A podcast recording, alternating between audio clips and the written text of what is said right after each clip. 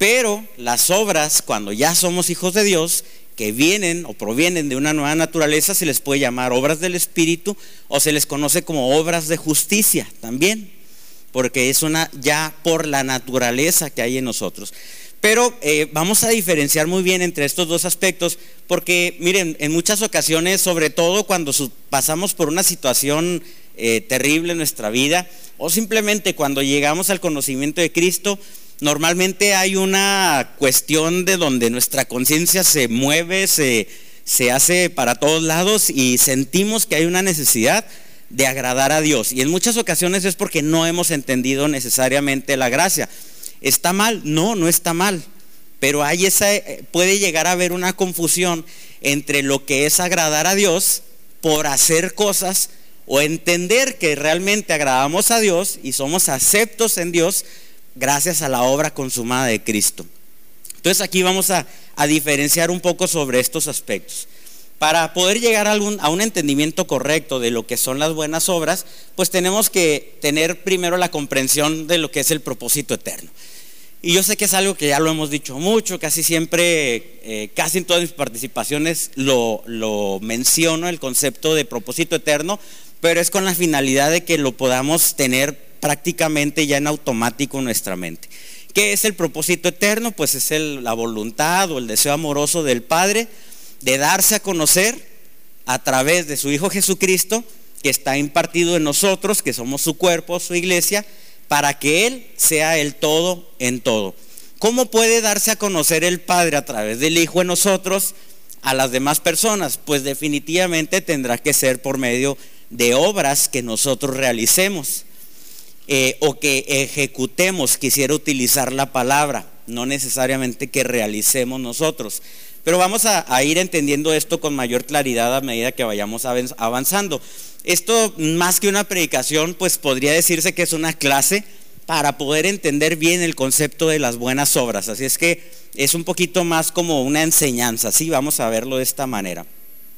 Entonces, eh, a veces nos enredamos un poco en la definición o en el entendimiento de lo que son las buenas obras y sobre todo cuando no tenemos muy claro el aspecto del propósito eterno. Muchos cristianos o muchos hijos de Dios, cristianos porque pues así se les llama, ¿verdad? De mucho tiempo atrás, tenemos la impresión o creemos que eh, habiendo Dios perdonado nuestros pecados a través de Jesucristo, pues que de alguna manera Dios está buscando un cierto comportamiento en nosotros por el hecho de que nos perdonó. Esto es lo que nosotros podemos pensar. No estoy diciendo que es lo que Dios espera, ¿sí? Es lo que comúnmente la religión o el hombre puede pensar. Dios ya me perdonó, entonces Dios quiere ahora o Dios necesita ahora que yo actúe de una manera diferente. Pero utilizar ese pensamiento o esa reflexión tendría que ver más con una cuestión de qué es lo que yo tengo que hacer. Y no necesariamente es el enfoque correcto. El enfoque correcto sería cómo voy a actuar ahora de acuerdo a lo que ahora tengo, de acuerdo a lo que ahora soy o de acuerdo a la nueva naturaleza que ahora aporto o que hay en mí. ¿sí? Eh, Cualquiera de nosotros puede encontrar, o incluso en muchas ocasiones a lo mejor hemos buscado y, o lo podemos reflexionar en cuanto a libros, enseñanzas acerca de cómo actuaría Jesús, cómo él, cómo oraba, cómo actuaba para de alguna manera nosotros tratar de hacer lo mismo que él hacía. Entonces, detrás de estas enseñanzas, pues podría haber una mala apreciación en el sentido de creer que nosotros como seres humanos, aunque somos seres espirituales, como seres humanos tengamos que imitar la conducta de Jesús. Yo les digo algo, si quisiéramos imitar a Jesús, les podría decir que todos fracasaríamos en el intento. En primer lugar, y obviamente estamos hablando porque ahorita vamos a, entender también aspectos de sobre lo que es una vida antes de Cristo y una vida después de Cristo, ¿verdad? Pero si antes de Cristo nosotros quisiésemos eh, eh, imitar a Jesús, sería prácticamente imposible porque nosotros sabemos en primer lugar que Jesús nació sin pecado y nosotros nacimos en pecado. Así lo declara la Escritura. Entonces, tratar de imitarlo nos sería imposible porque simplemente no estaríamos en igualdad de condiciones en las que él estaba. Lo que sí podemos ver, y es algo que a lo mejor también tocamos eh, en lapsos más, más adelante, es que lo que sí pudo enseñar Jesús es que él siendo hombre, siendo un humano, se hizo hombre, guiado por el Espíritu, haciendo las cosas que quería hacer el Padre y sin haber pecado él o sin haber pecado dentro de él, él podía realizar las cosas que el Padre le pedía que hiciera. Yo, yo no sé si con esto que le estoy diciendo está poquito agarrando la onda. ¿Por qué? Porque una vez que venimos a Cristo, yo les preguntaría, ya estando en Cristo, ¿hay pecado en nosotros? No en el Espíritu. Recuerden que hay una diferenciación entre lo que es el pecado y los pecados. Muy rápidamente lo comento. Cuando Juan el Bautista iba a bautizar a, Jesús, recuerden que dice, dijo, este es el Cordero de Dios que quita qué? El pecado del mundo.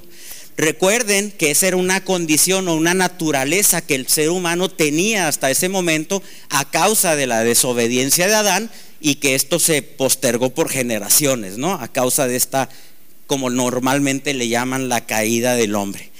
Entonces, cuando eh, se establece esta circunstancia, este dicho, que Él es el que quita el pecado del mundo, quería decir que a través del sacrificio perfecto de Cristo le estaba quitando el poder a esa naturaleza, a esa ley que la escritura la maneja como ley, la ley del pecado y de la muerte, le quita la autoridad sobre el hombre que recibe a Cristo y que llega a obtener su naturaleza para que ahora en vez de que el hombre esté bajo la ley del pecado y la muerte, pueda entrar bajo la ley de la vida del Espíritu. Entonces va de nuez, como luego se dice la pregunta, estando en Cristo, ¿hay pecado en nosotros? No. Y qué impactante el saber que de alguna manera llegamos a estar en las condiciones en las que Jesús estuvo cuando estuvo en la tierra. Cuando Jesús estuvo en la tierra era un hombre sin pecado y podía realizar buenas obras o realizar las obras que el Padre le encomendaba hacer porque no había pecado en él y podía llevar a cabo estas cosas que estaban encomendadas a él. Entonces, lo grandioso de todo esto, y grandioso, pero a la vez yo no sé para ustedes, para mí a veces sí, pero un poco preocupante, es de que si estamos en igualdad de condiciones, por decirlo de alguna manera, ¿por qué no estamos llevando a cabo nuestras vidas las buenas obras que Jesús llevaba a cabo? ¿O por qué no estamos actuando de esa manera? Obviamente lo entendemos y ahorita no me puedo detener a explicar eso. Eh, Jesús el hombre era todavía diferente a lo que era el Cristo resucitado y glorificado, que ahora está en nosotros.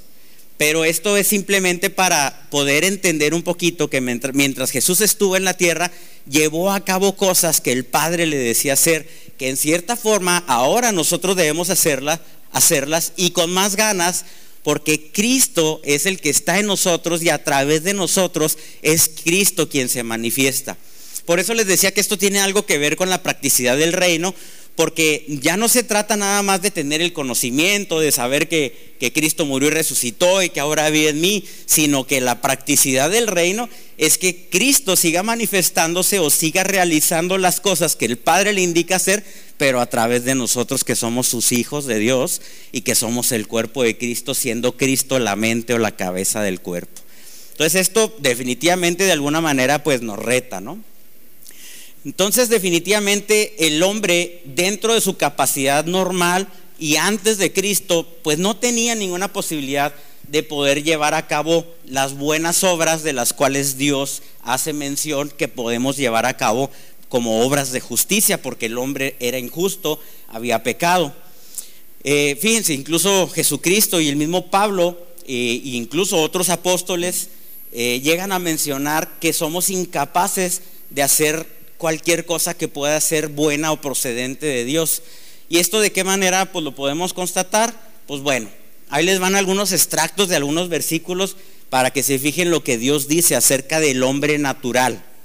Separados de él, nada podemos hacer. Que en la carne no habita el bien, dice otro versículo. Que no hay justo, ni aún uno, dice la escritura. No hay quien busque a Dios, ni siquiera uno, que la carne para nada aprovecha, que nuestra justicia, dice la escritura, es como trapos de inmundicia, que la ley era un, un ministerio de condenación, un ministerio de muerte, y como eso podríamos continuar diciendo muchas cosas acerca de lo que la escritura hablaba del hombre. De hecho, si ustedes leen los primeros capítulos del libro de Romanos, se van a dar cuenta cómo el, apóstol Pablo, de una manera magistral, explica de en qué consistía la ley. Dice que la ley, incluso parafraseando un poco, llegando a alguna conclusión, pues evidenciaba que el hombre era incapaz de justificarse a sí mismo. Sin embargo, aproximadamente del 8 o 7, 8 en adelante, empieza a hablar acerca de la justificación por medio de Jesucristo, donde ahora todas esas cosas que eran imposibles para el hombre, son posibles en quién? En Cristo. El fracaso del hombre natural, antes de que nosotros lleguemos a Cristo, y de la conducción adámica, hemos estado hablando mucho del primer Adán, del segundo Adán, sobre cual todo el Evangelio nos da una solución, pues es obviamente la impartición de Cristo en cada uno de nosotros. Eh, el ser humano falló definitivamente y no le era posible poder a la llegar a la perfección, a la justificación. ¿Por qué? Porque para poder llegar a ese estado se tenía que cumplir con toda la ley. Y esto era absolutamente imposible para el hombre. La escritura decía que si fallabas en tan solo un solo punto de la ley, era como si hubieras fallado en todo. Y los fariseos, quienes se encargaban o trataban, mejor dicho, de ser los más cumplidores de la ley, ser muy santos en apariencia, tratar de hacer las cosas lo mejor posible, pues Jesús les dijo de todo. Prácticamente les dijo que estaban podridos por dentro, cuando les dijo sepulcros blanqueados, eh, pues les dijo arrogantes en diferentes palabras, A lo mejor estoy parafraseando un poco lo que él les dijo, que miraban a los demás por encima del hombro porque se creían más que los demás. Y, y sin embargo, aún para aquellos fariseos que eran tan cumplidores de la ley, uno de ellos podríamos mencionar al apóstol Pablo, que él decía que era alguien que cumplía prácticamente con casi toda la ley o toda la ley, pues Jesús fue muy duro al decirles que si fallaban tan solo, ¿con qué? Con el pensamiento, ya habían fallado. A llegar al grado, incluso hay escrituras donde dice, ¿no? De que, que puedes llegar incluso a matar a alguien con tu propio pensamiento. Entonces, eh, esto definitivamente lo que revela es que en el hombre había una imposibilidad total para poder llegar a ser justificados. Todo el Antiguo Testamento testifica de la condenación de Dios hacia el género humano, hacia la vida del ser humano, hacia la creación. La creación misma fue condenada o fue maldicha, maldita por la caída de Adán. Pero también el Antiguo Testamento había, dentro del Antiguo Testamento había promesas había profecías de algo diferente que habría de suceder. Uno de los libros más conocidos por nosotros, pues es el libro de Isaías, donde había promesas acerca de, algo diferente.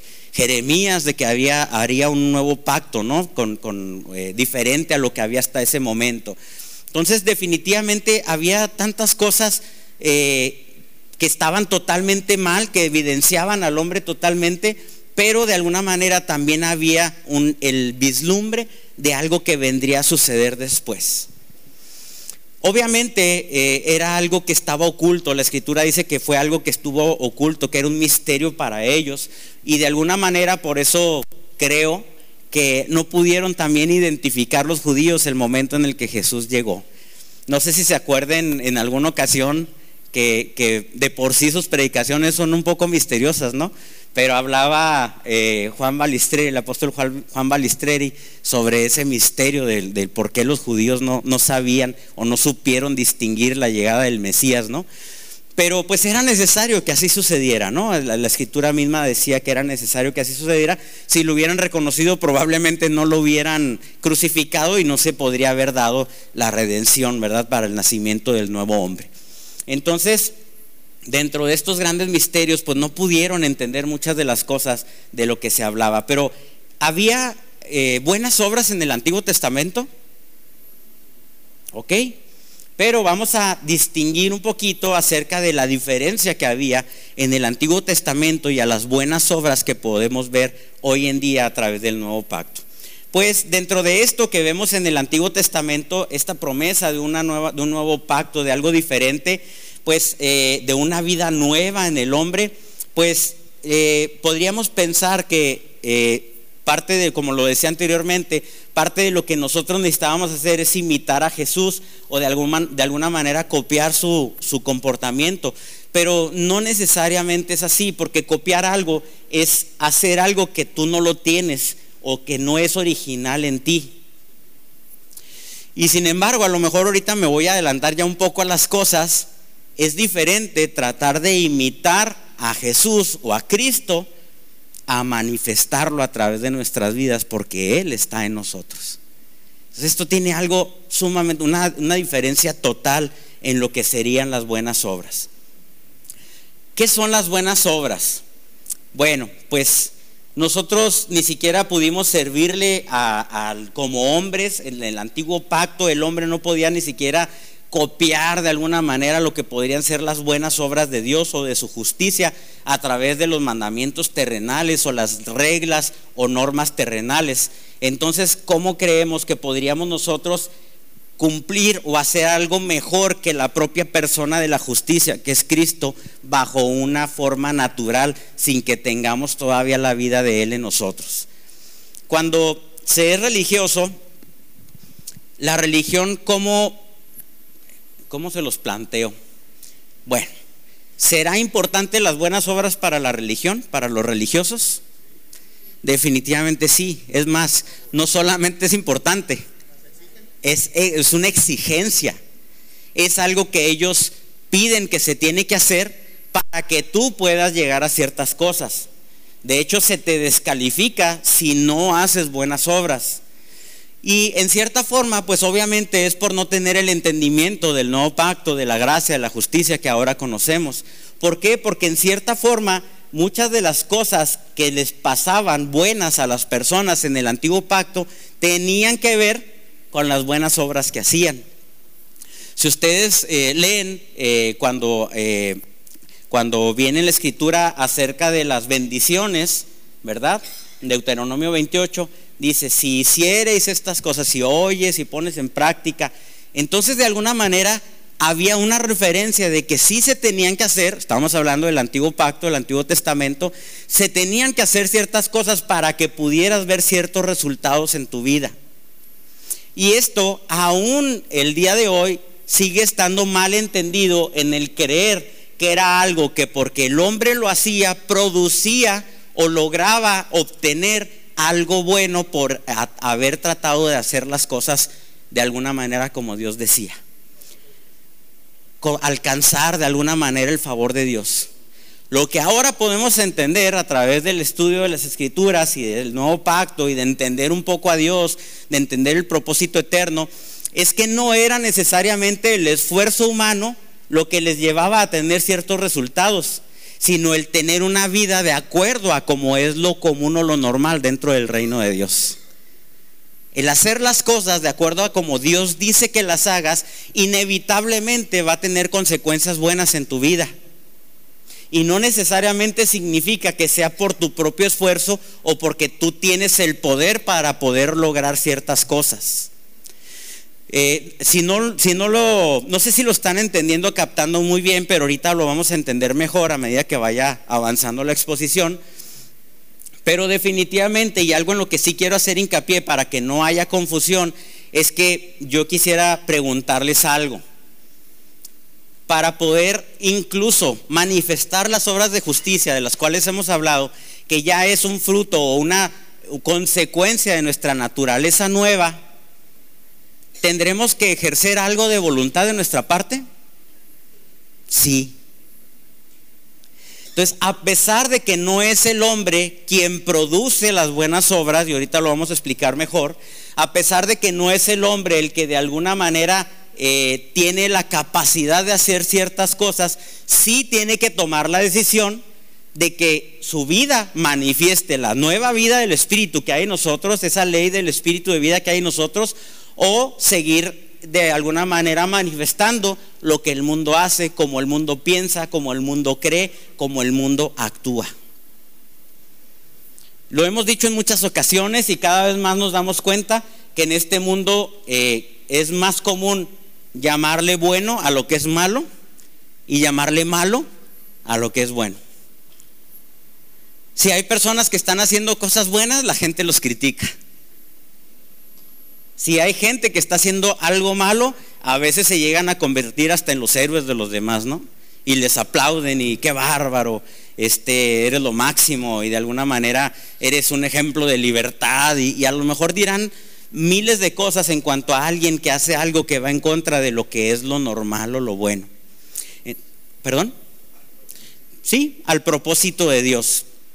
Entonces, cuando es religioso uno, cuando hay una, eh, vives en un estado de religión, como lo dijimos hace rato, las buenas obras es algo que es lo más normal y común dentro de este tipo de enseñanzas. Tienes que llevar a cabo buenas obras. Antes de ver a Cristo y la realidad de la cruz, eh, muchas veces eh, podemos buscar eh, la manera de tener buenas obras sin tener el entendimiento, como les decía ahorita, de que esto realmente sea una consecuencia de esa naturaleza que ya hay en nosotros, sino ese esfuerzo propio. también es algo que hemos platicado en los sistemas religiosos, a quienes se les reconocen más, pues a los que oran más, a los que a lo mejor cantan más, al que ayuna más, al que aparentemente tiene una vida mucho más espiritual que los demás. Pero esto no debería de ser así. No quiero decir, para que no se malentienda, que el tener esta vida espiritual nueva esté exenta de que tengas que orar, de que tengas que hacer cosas que de alguna manera tienen que ver con la vida del Espíritu, pero esto es una consecuencia o esto es simplemente actuar de una manera natural dentro de lo que tú ya eres. No es algo que tú estás haciendo para alcanzar hasta cierto punto un nivel, una categoría, una jerarquía dentro de una congregación o dentro del reino de Dios. A lo mejor lo hemos comentado en otras ocasiones, pero por ahí hay un, chiste, ¿no? De un, eh, de que está, como comúnmente se dice, ¿no? ¿no? No estoy diciendo que sea así, pero que estaba San Pedro ahí en la puerta del cielo, recibiendo a quienes iban llegando, y que pues eh, llega un pastor y pues él dice, no, pues en la casa de mi padre muchas moradas hay, ¿verdad? Y dice, ya me imagino la casa que me va a tocar, soy pastor, pues imagínense el casononón que me va a tocar. Y llega y oh, pues San Pedro, aquí estoy ya listo para recibir las, las llaves de mi casa. Y le dice, sí, hijo, claro que sí, mira, estas son tus llaves y puedes pasar. Y pues veo un, pie de casa, una casita de un cuartito con una cocinita y todo. Y dice, no, no, no, no, no, pues ¿qué está pasando? Como que esto no puede ser, ¿verdad? Y, se queda muy pensativo, pero se queda ahí un ladito y en eso llega un, uno, un, un conductor de ruta de, camión urbano, ¿verdad? Y llega y a ver, pues ya estoy aquí, San Pedro, pues vamos viendo qué me toca, ¿no? Hasta yo creo que le hizo pipi, pipi, ¿verdad? Y llega y le dan sus llaves, pues pásele, mire, esta es la mansión que tenemos preparada para usted. Una mansión increíble, ¿no? Algo, pero que de otro mundo, ¿no? Definitivamente. Entonces el pastor, pues más extrañado se quiso y llega ahí con Pedro, con San Pedro y le dice, oiga San Pedro, se me hace que aquí hay un error, se me hace que nos cambiaron las llaves. ¿Cómo es posible que yo siendo pastor, pues le, me hayan dado esta casitita y a este hombre que es un conductor de un, de un camión urbano, tenga este casononón? ¿Cómo es posible si yo toda mi vida la dediqué a Dios y que esto y que lo otro? Le dice a San Pedro, mira, es que es muy sencillo. Cuando tú predicabas, no había ni siquiera un solo amén. Y en todo el tiempo que tú estuviste predicando, ni siquiera una sola alma se convirtió al Señor. Sin embargo, cada vez que este hombre manejaba, por la forma en la que manejaba, todo el mundo decía, Dios, me encomiendo a ti, Dios, sálvame, cuídame. Entonces hacía mucho más que clamaran a Dios el, conductor que el pastor, ¿no? Definitivamente la religión nos hace pensar en muchas cosas, en premios, y no estoy diciendo porque la escritura habla de galardones que tendremos, ¿verdad? Pero aún en nuestra vida terrenal eh, somos tan susceptibles a estar pensando en condenación. Si a alguien le pasa algo malo, dentro de la religión, ¿qué es lo más común? No, es que algún pecado oculto tendría este hombre o esta mujer, ¿verdad? o es una maldición generacional y empiezan a darle un sinfín de, de explicaciones humanas a lo que puede estar sucediendo.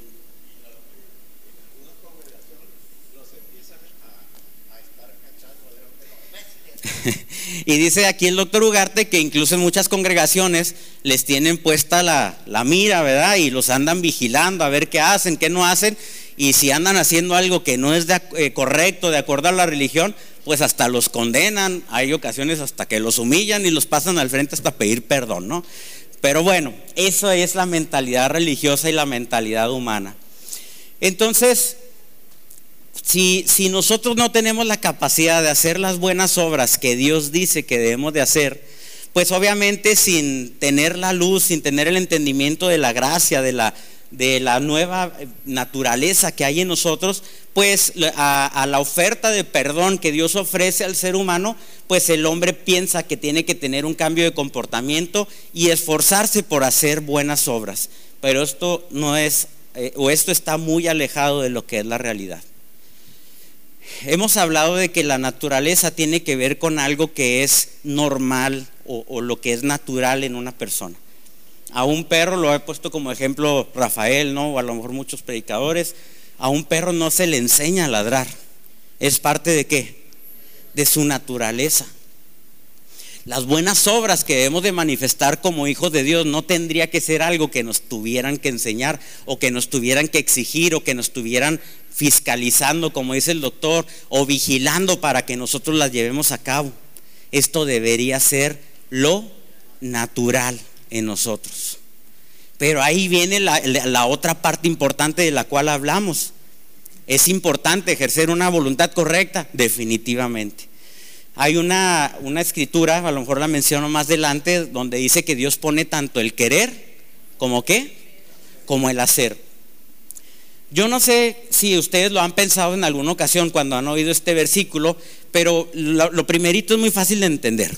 Dios pone en nosotros el querer. Entonces, esto puede, eh, lo podemos interpretar de diferentes maneras. Hay impulsos en nuestra alma que vienen del Espíritu, que es Dios mismo, el Espíritu Santo, guiándonos a que llevemos a cabo cosas buenas o cosas de las que Dios quiere que nosotros hagamos. Pero también algunos han malentendido que cuando dice que Dios pone el querer como el hacer, hay gente que llega a pensar que Dios va a hacer que tú hagas las cosas. Dios pone el querer como el hacer. Pero esto no es así. Hay una traducción de la escritura que, que dice que Dios pone el querer así como el poder para poder llevar a cabo las cosas.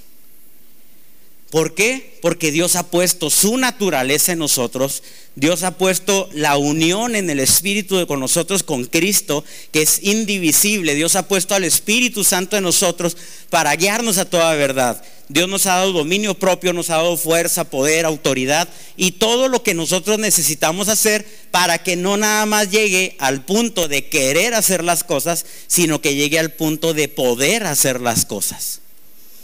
Entonces definitivamente esto empieza a cambiar la perspectiva entre las buenas obras de la carne, que es el esfuerzo propio que nosotros podemos hacer o podemos tener para llevar a cabo buenas obras, y lo que son las obras de justicia o las obras del Espíritu, que es cuando por medio de esa nueva naturaleza que ya hay en nosotros, hay estos impulsos dentro de nosotros para que podamos llevar a cabo buenas obras. Ahora, yo creo que muchos nos podríamos preguntar, bueno, ¿y cuáles son las buenas obras? ¿Qué es lo que tengo que hacer? Pues realizar buenas obras es llevar a cabo lo que es natural de la vida de Cristo en nosotros. Y aquí pues, podríamos sacar un catálogo enorme de cosas de las que Cristo podría hacer.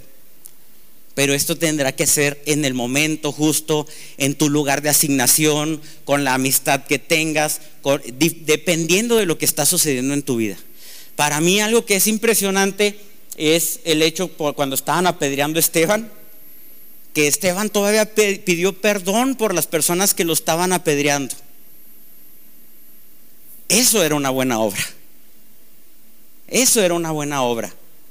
Cuando Jesús mismo estaba en la cruz, dijo, Padre, perdónalos, porque no saben lo que hacen. ¿Cuál sería la obra de la carne en relación a esa situación de Jesús. ¿Qué hubiera hecho Jesús si hubiera actuado con obras de la carne? Señor, manda fuego y consúmelos a todos. Sin embargo, él sabía que estaba ahí por un propósito. Él sabía que tenía que cumplir con una misión, pero no nada más eso, que tenía que manifestar la naturaleza del Padre a través de él. Aún en medio del sufrimiento, aún en medio del dolor, aún en medio de las burlas, aún en medio de que le escupían, aún incluso en el hecho de que habían desgarrado su cuerpo de una manera tan terrible que lo dejaron únicamente, prácticamente con la posibilidad de vivir o de sustentarse de tanto eh, castigo que le hicieron a través de los golpes y todo lo que le hicieron. Y sin embargo vemos ahí a ese hombre que era como tú y como yo, que le dolía, que estaba en, yo no sé si en momentos desfallecía del dolor, yo no sé qué es lo que él estuvo pasando en ese momento, y sin embargo estar actuando en buenas obras de justicia, en buenas obras de lo del Padre, haciendo lo que el Padre le decía que hiciera y pidiendo perdón por esas personas que le estaban provocando todo este sufrimiento. Entonces, en muchas ocasiones cuando nosotros queremos realizar buenas obras de acuerdo a una mentalidad humana, pues a lo mejor empezamos a buscar versículos acerca del amor, la humildad, del servicio a Dios, y pensamos que estas son cosas que todo hijo de Dios o un cristiano dedicado o entregado, comprometido con Dios tendría que hacer. Eh, tratamos de buscar en la Biblia qué es lo que Dios quiere que hagamos con nuestras vidas y ejemplos de cómo hacer las cosas que de alguna manera le agradan a Dios. Pero esto es buscar las cosas con un entendimiento eh, humano, llegar a, un pensamiento únicamente de comprensión mental sin llegar a entender una comprensión de naturaleza. Todo esto cambia definitivamente cuando nosotros empezamos a ver la realidad de la cruz. Cuando nosotros empezamos a ver lo que fue la redención del hombre a través de Jesucristo, obviamente todos los pensamientos humanos, todas las imaginaciones que podemos tener en cuanto a qué debo hacer para agradar a Dios, pues definitivamente todo esto queda eliminado porque eran únicamente cuestiones adámicas o cuestiones humanas por las cuales ya dijimos al principio que para el hombre era imposible alcanzar la voluntad de Dios, era imposible alcanzar la justicia de Dios, el perdón de Dios y poder llegar a un, a un estado de perfección, de santidad y de justicia. Nosotros sabemos y, la escritura lo establece que fuimos crucificados juntamente con Cristo en la cruz y que resucitamos también juntamente con Cristo. Entonces, en teoría, y digo en teoría porque yo creo que no soy, no soy el único al que le pasa, todavía podemos estar manifestando algunas cosas de Adán, aún y cuando él ya fue crucificado. Ese viejo hombre fue crucificado en la cruz del Calvario cuando nosotros recibimos a Cristo y fuimos resucitados en un nuevo hombre, en una nueva creación. Pero como lo hemos dicho en otras ocasiones, llegamos a manifestar los vicios de ese viejo Adán, de ese viejo hombre, y podemos seguir actuando a veces de manera incorrecta. Por eso, y también yo sé que lo hemos dicho en muchas ocasiones, el elemento espiritual, la legalidad espiritual, fue un, un suceso inmediato cuando nosotros recibimos a Cristo, en ese momento eh, llegamos a la santidad, a la justificación y a la perfección por medio de Cristo. Si no, Cristo no se podría haber unido en uno mismo con nosotros. Pero Romanos, el apóstol Pablo en el libro de Romanos, nos habla acerca de la renovación del entendimiento, que es el alma. Y en el alma sigue habiendo vicios de este hombre, de este viejo hombre, el cual tiene que ser cambiado y, tenemos que cambiar el chip, como luego hemos dicho también, eh, a través de esa nueva naturaleza que hay en nosotros, a través de esos impulsos de los cuales hablamos, a través de ese querer que Dios pone en nosotros, pero que a través de nuestra voluntad podemos llegar al hacer. Recordemos, y hemos hablado en ocasiones acerca del versículo que también ha sido malentendido, de Filipenses 4:13, la mayoría de aquí yo creo que se lo saben. Todo lo puedo en Cristo que me fortalece. ¿Y por qué le digo que, es un versículo que en muchas ocasiones hemos malentendido? Porque también lo tomamos de una manera literal y radical, ¿no? Todo lo puedo en Cristo que me fortalece. Y hay personas que dicen, ah, pues como todo lo puedo en Cristo que me fortalece, Pues si estoy en un abismo y necesito llegar abajo, pues órale, me aviento y pues al cabo todo lo puedo en Cristo me fortalece, pues no hay problema. Créame que no le va a funcionar el versículo. Porque de lo que verdaderamente está hablando la escritura es del carácter de Cristo en nosotros y de esa posibilidad que Dios nos da para poder llevar a cabo las cosas. El apóstol Pablo, antes precisamente de este versículo de Filipenses 4:13, no, sé, no recuerdo si es el 9, menciona que él ha pasado por dificultades, que ha pasado por hambre, por necesidad, y después de todo eso dice, más todo lo puedo en Cristo que me fortalece. ¿Qué es lo que quiere decir? Que Dios le ha dado el poder para poder enfrentar cualquier situación, porque ahora en la nueva naturaleza que tenemos en Dios, en Cristo estar unido a nosotros como uno mismo, tenemos el poder para poder solventar y pasar cualquier situación. Entonces definitivamente la cruz nos muestra eh, la vida diferente a como era antes en el Antiguo Testamento los esfuerzos de la carne, incluso nuestros pensamientos o nuestros deseos, dice la escritura que son enemistad contra Dios. ¿Qué dice Pablo? Hijos de ira por naturaleza, muertos en delitos y pecados. Esta es la mala noticia para todos aquellos que se creen muy, muy. La buena noticia es que Cristo fue hecho para nosotros todo lo que nosotros no somos y nunca podríamos ser en Él sí podemos ser. En Él se acaban todas estas cosas. Ya no hay maldición en nosotros, ya no hay condenación en nosotros. Ahora todo lo podemos en Cristo que nos fortalece. Y por eso es importante todo sobre lo cual nos ha estado hablando eh, Rafael acerca de estar en Cristo.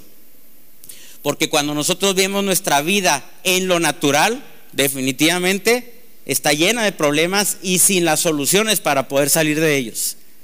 Pero estando en Cristo, aún los problemas, aún las aflicciones, que la Biblia no nos dice que no las habrá, en el mundo tendréis aflicción, pero confiad porque yo he vencido. Esas son oportunidades para Dios mostrarse dentro de tu vida. Y no estoy diciendo que Dios te esté mandando esas pruebas, no estoy diciendo que Dios te esté castigando. Lo que sí es que Dios puede aprovechar cualquier circunstancia por la cual tú puedas estar pasando para Él manifestar su gloria a través de eso. Entre más grande, sea tu problema, créeme, la gloria será mayor. Entre más grande sea tu problema, a lo mejor la gente te va a juzgar, te va a decir, ya, ya se amoló, ya no la va a poder hacer, este es el final. Pero esas son las palabras del mundo natural. Esas son las palabras de la gente que no conoce el poder de Dios. Esas son las palabras de alguien que para ellos probablemente es imposible salir de una situación como la que tú puedas estar enfrentando. Pero en las palabras de nuestro Dios Todopoderoso, en las palabras del Dios que todo lo puede, en las palabras de aquel que nos amó con amor eterno, que dio a su Hijo para que muriera por nosotros y resucitara al tercer día para que nosotros pudiéramos resucitar juntamente con Él, para Él no hay imposibles. Y aún el mayor problema por el que tú puedas estar pasando, Dios dice, con este problema me voy a glorificar para que la gente sepa que viviendo en mí, que viviendo la nueva naturaleza, que siendo hijos de Dios, que siendo uno juntamente con Cristo, no hay absolutamente nada que se pueda oponer al avance del reino y la manifestación de Cristo a través de mis hijos. Dele un aplauso al Señor.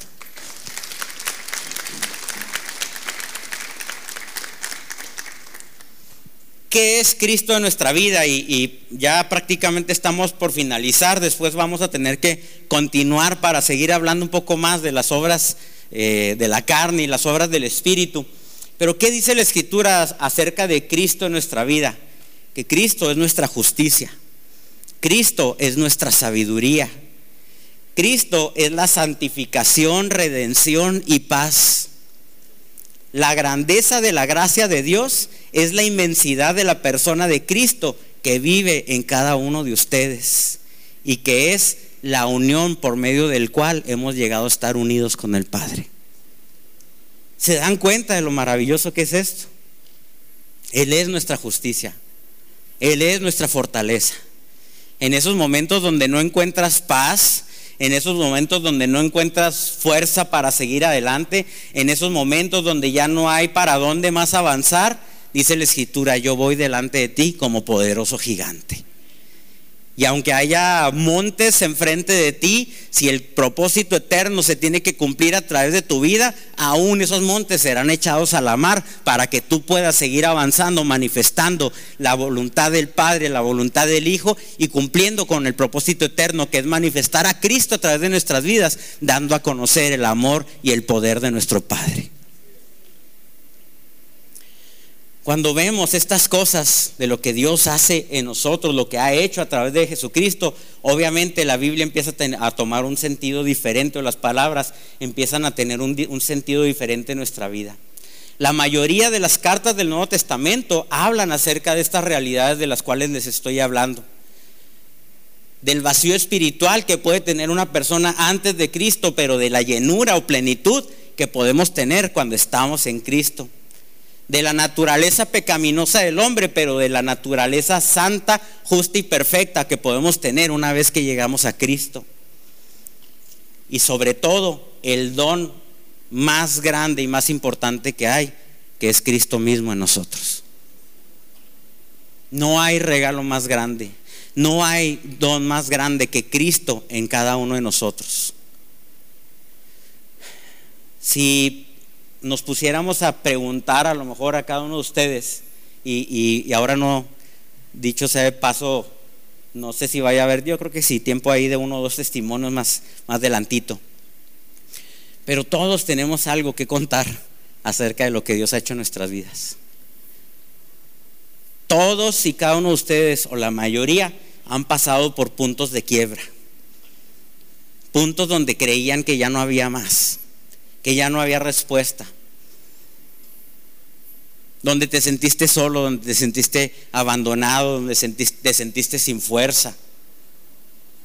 Donde sentiste que incluso ya no podía, que ya no había ni amistad que pudieras, con la que pudieras contar. Es tan engañoso el corazón del hombre y nuestra mente que aún y cuando las situaciones no sean tan complejas y tan difíciles, créanme, las hacemos.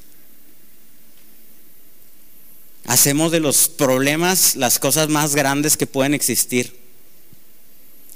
Algo que, bueno, no sé si se valga decir esto, y linda, pero algo de lo que yo veo en ocasiones en la psicología es que en muchas ocasiones se ponen a que la persona se dé sus propias respuestas. El psicólogo te empieza a preguntar, te empieza a sopear, como luego dicen, ¿verdad? Te empieza a preguntar cosas y, a veces te pregunta, bueno, ¿y qué crees que se tendría que hacer en esta situación? Y tú mismo te das la respuesta a lo que tienes que hacer. ¿Por qué? Porque es tan engañoso el corazón del hombre y el pensamiento que como luego dicen, nos ahogamos en un vaso de agua y no podemos ver más allá de nuestra propia nariz. ¿Sabes cuántas respuestas están delante de ti a los problemas que tienes y no los has querido ver o no te quieres dar cuenta que ahí están?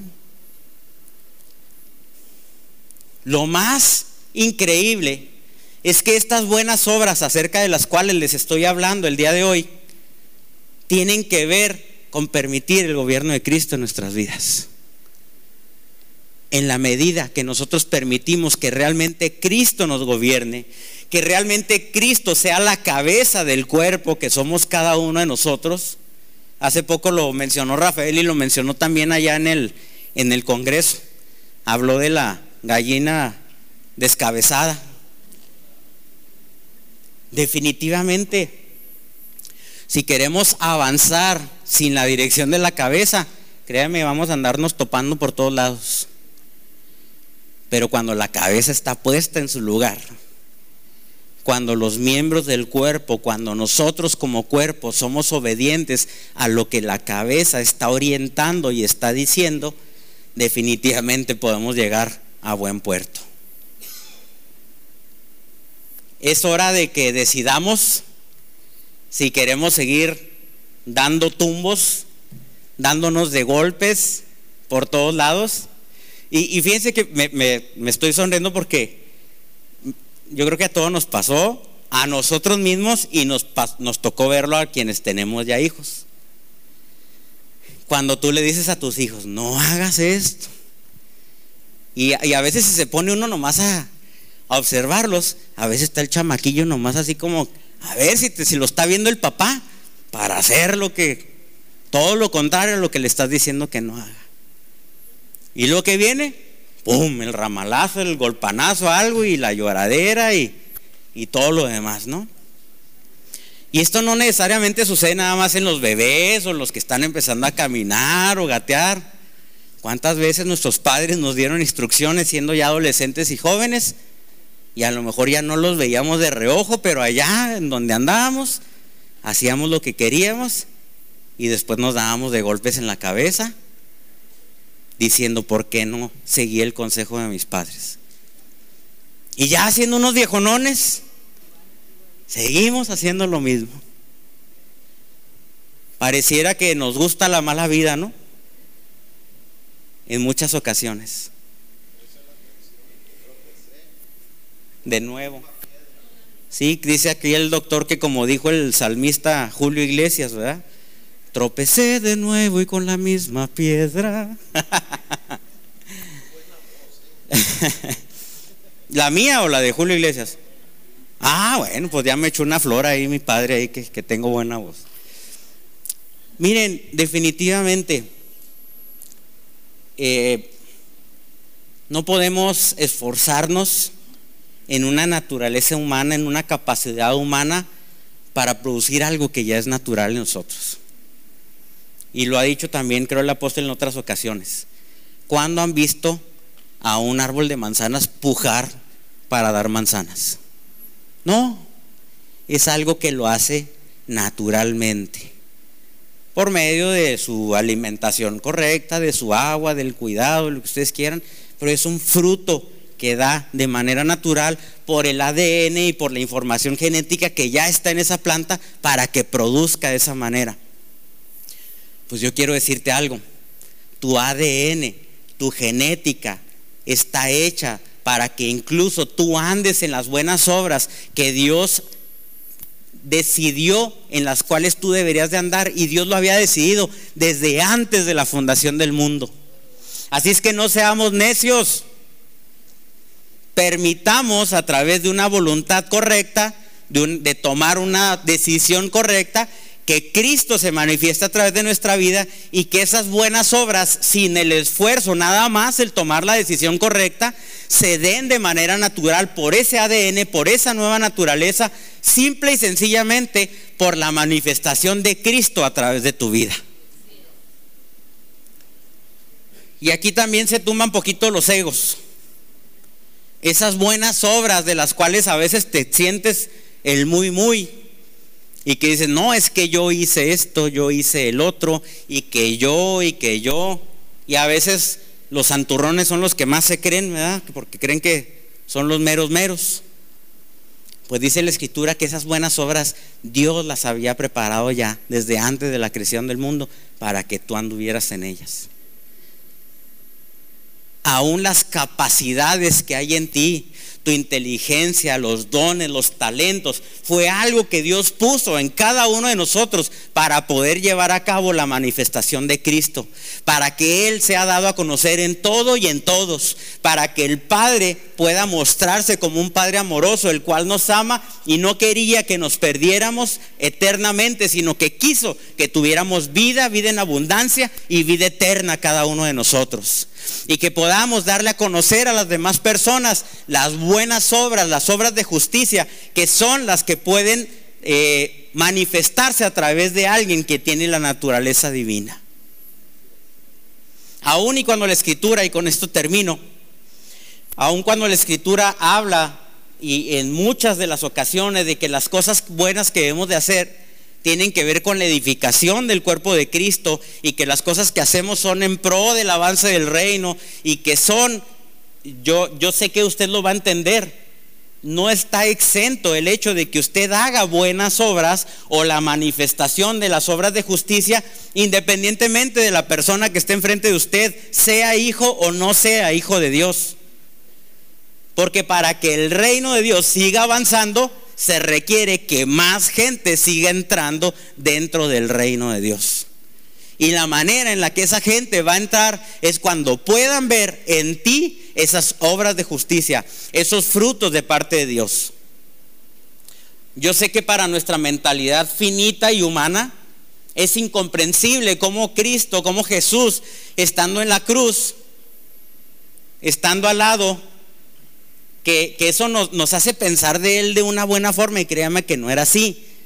Cuando hablan del mentado buen ladrón, que la escritura no menciona que sea un buen ladrón, si estaba en la cruz, si lo estaban crucificando, créame, no era una buena persona. Era, como luego se dice, era una fichita. Era de lo peor que podía haber. El peor castigo que podía haber era la cruz para los delincuentes y era para los delincuentes más de alto rango, aquí dice el doctor. Yo no sé, sería obviamente suponer, pero probablemente ese hombre, probablemente era asesino, probablemente era un violador, probablemente era un ratero, y no sé cuántas cosas más podría haber sido ese hombre. Y qué, qué forma de Dios mostrarnos su gracia, su amor, su misericordia, de que cuando ese hombre reconoció que él sí merecía estar en esa cruz, porque era alguien que había infringido la ley, que había hecho cosas terribles. Y prácticamente le dice, tú no tendrías que estar aquí. Reconoce la santidad, reconoce la justicia de Jesús en ese momento y dice, yo estoy aquí porque lo merezco, pero tú no tendrías que estar aquí. Y de alguna manera obviamente estoy parafraseando. Y sin embargo esa gracia y ese amor que a veces no podemos comprender, Jesús le dice, yo te digo que esta misma tarde estarás conmigo en el reino de los cielos, en el paraíso. Qué impresionante. Y a nosotros porque nos hacen una mala cara, porque no nos gusta como habla fulanito, como piensa fulanito, ya los que, que los queremos mandar directito al infierno y sin escalas. Habrá que aprender de lo que son las obras de justicia habrá que aprender acerca de lo que es la naturaleza divina. Habrá que aprender del amor de Dios. Definitivamente que sí.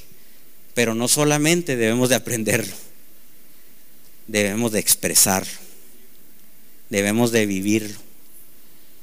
De ahí que les digo, y seguiremos hablando más adelante de obras de la carne contra obras del espíritu. Ahorita quiere decir algo el doctor al final de ahí que les decía que esto tiene que ver con la practicidad del reino. El hacer las cosas verdaderamente prácticas en cuanto al reino de Dios. Mira, yo no sé, yo siento decirles esto. No me voy a escudar en eso porque este ya ya chale, ¿no? Con eso y a lo mejor lo agarramos de pretexto para muchas cosas. Es entendible hasta cierto punto que hay personas que les puede costar más trabajo perdonar que a otras. Y a veces tiene que ver con experiencias que tuvieron en el pasado, en su infancia, traumas, este, su forma de ser en cuanto a su temperamento. Hay tantas variantes que pueden llegar a, a influir en esto. Pero si tú eres alguien que reacciona de una manera violenta, de una manera ofensiva, de una manera sin misericordia, sin amor, sin gracia, sin empatía para personas que hacen algo incorrecto o que se equivocan o que no piensan como tú piensas, creo que tienes que pedirle ayuda a Dios.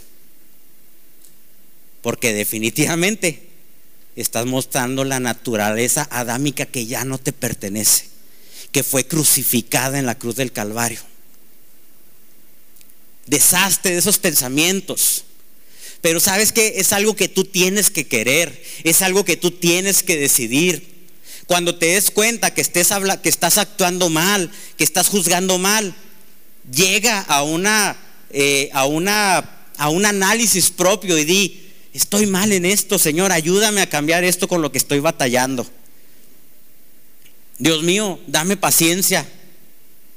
Dios mío, dame amor.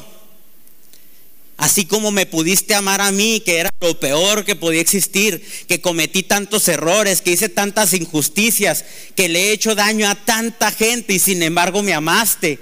Y con amor eterno me amaste, me has dado vida eterna. Me has hecho tu hijo, tu hija. Me has hecho partícipe del propósito eterno. Me has hecho parte de los hijos de Dios que manifiestan a Cristo dentro de esta tierra. No permitas que manifieste algo diferente a lo que es tu naturaleza. Que cuando las personas te vean, realmente vean a Cristo a través de ti. No que vean a un energúmeno, no que vean a alguien falto de misericordia, falto de paz, con conflictos internos que no lo dejan en paz. Manifiesta verdaderamente la naturaleza de Dios en ti. Dios puso y pone en nosotros tanto el querer como el hacer. Y recuerda que ese hacer es el poder que Dios nos da para poder llevar a cabo las cosas. Si no lo estás logrando, entiende que el poder ya lo tienes, que tienes que tomar la decisión correcta. Y Dios no está peleado con que le pidamos lo que nosotros necesitamos. Dice la escritura que el que necesite sabiduría, que la pida. Y créame, el reaccionar de una manera correcta o incorrecta tiene que ver con sabiduría. Tiene que ver con la gracia y el amor del Padre que ha sido depositado en cada uno de nosotros. Tiene que ver con ese amor ágape, que es un amor que únicamente proviene de Dios. Yo sé que algunos de ustedes, aún aquellos a lo mejor los que se han más enojones o seamos, dijo el otro. Yo sé que ha habido ocasiones en que a lo mejor ante una circunstancia donde tú sabías que ibas a responder de una manera sumamente inadecuada, violenta, compulsiva, ofensiva, de pronto actuaste de otra manera diferente. Le permitiste a Dios que mostrara su naturaleza a través de ti. No deberíamos desear que esto suceda todo el tiempo en nuestras vidas. Cuando esto suceda, las personas alrededor de nosotros verán verdaderamente a Cristo a través de nosotros. Y como dijo una vez un predicador que vino aquí, la mejor manera en la que podamos predicar es a través de nuestro testimonio o de nuestro ejemplo. Y va a haber ocasiones en que a lo mejor vamos a tener que hablar pero en la manera que manifestemos a Cristo a través de nuestras vidas, va a haber gente que va a decir, si este hombre, si esta mujer está actuando de esta manera, verdaderamente Dios existe. Porque él o ella no eran así. Bueno, pues con esto llegamos al final. Le voy a pedir al doctor que pase. Él quería hacer un comentario. Vamos a continuar después hablando un poco acerca de estas buenas obras. Pero vamos a ver el doctor qué tiene que decir. Primero, yo creo que hay que darle un aplauso al Señor por cómo es Él y por lo que ha hecho Sergio de una predicación muy, muy buena, muy entendida. Eh, nada más este, para confirmar más lo que ya dijo Sergio. Este, cuando yo estaba entrando a estudiar la fe, conocí unos pastores muy preciosos en Aguascalientes que nos ayudaron mucho cuando empezó esta obra. Don Elmer Koyman y Chelo Licón. Y una vez le dije a Chelo, bueno, ¿cómo es eso que, que las obras no sirven? A ver, ¿qué no dice la escritura? Que, que la fe sin obras es muerta. Sí, me dice. Pero él está refiriéndose a las obras de la fe, no a las obras de la ley. Es muy distinto. La, obra, las obras de la ley es para salvarse. Y, y Pablo decía, maldito aquel que confía en eso, en, la, la ley, porque por medio de la ley nadie será justificado, sino por la fe verdadera. Entonces, cuando ya somos nacidos de nuevo, que en realidad nuestras obras sean motivadas por la fe que tenemos ya a través del nuevo nacimiento para que impacte. Porque si todavía andamos dudando de que si somos o no somos y empezamos a hacer obras de la ley, de nada sirve, de nada sirve, es totalmente infructuoso. Esa es una cosa. La otra, me gustó mucho cómo terminó Sergio acerca de, de no dejarnos ofender, de no ser este mecha corta, que no... No. Yo tenía un amigo, porque ya murió, que cada vez que, que había hablar mal que hablar mal de alguien, decía, que Dios lo tenga en su gloria y en barbacoa su cabeza. Decía. Bueno, es todo lo que le quería comer. No, pues ya nos aprendimos un dicho nuevo, ¿no? No, no es cierto. Bueno, pues vamos a continuar. Eh, no sé si por yo estar acá enfrente algo, sí siento algo de calorcito. ¿Tienen calor los que están acá enfrente? Porque no está prendido el aire de este lado. ¿Están bien? Ok, bueno, así lo dejamos. Bueno, pues vamos a continuar con el programa de hoy. Pues recuerden que ya se llegó el tiempo, la semana que viene va a estar con nosotros el apóstol Basilio. Eh, dio una conferencia magistral acerca de, dentro de la practicidad del reino, lo que es el servicio. Eh, si tienen oportunidad de, escucharla, escúchenla, es algo muy, muy bueno de lo cual habló el apóstol Basilio. Pero bueno, pues recuerden que va a estar con nosotros el sábado a las 9.30 de la mañana, vamos a desayunar todos juntos, es de traje, traigan algo para ustedes, algo para compartir. Eh, hagamos el esfuerzo, créanme, el, hecho de que venga el apóstol Basilio es una oportunidad que no debemos desaprovechar, es un hombre con una revelación extraordinaria y, no debemos de, perdernos esta oportunidad de aprender de este hombre, ¿verdad? De lo que Dios le ha mostrado a este hombre. Así es que eh, aprovechen, van a ser dos conferencias el sábado en la mañana, empezamos a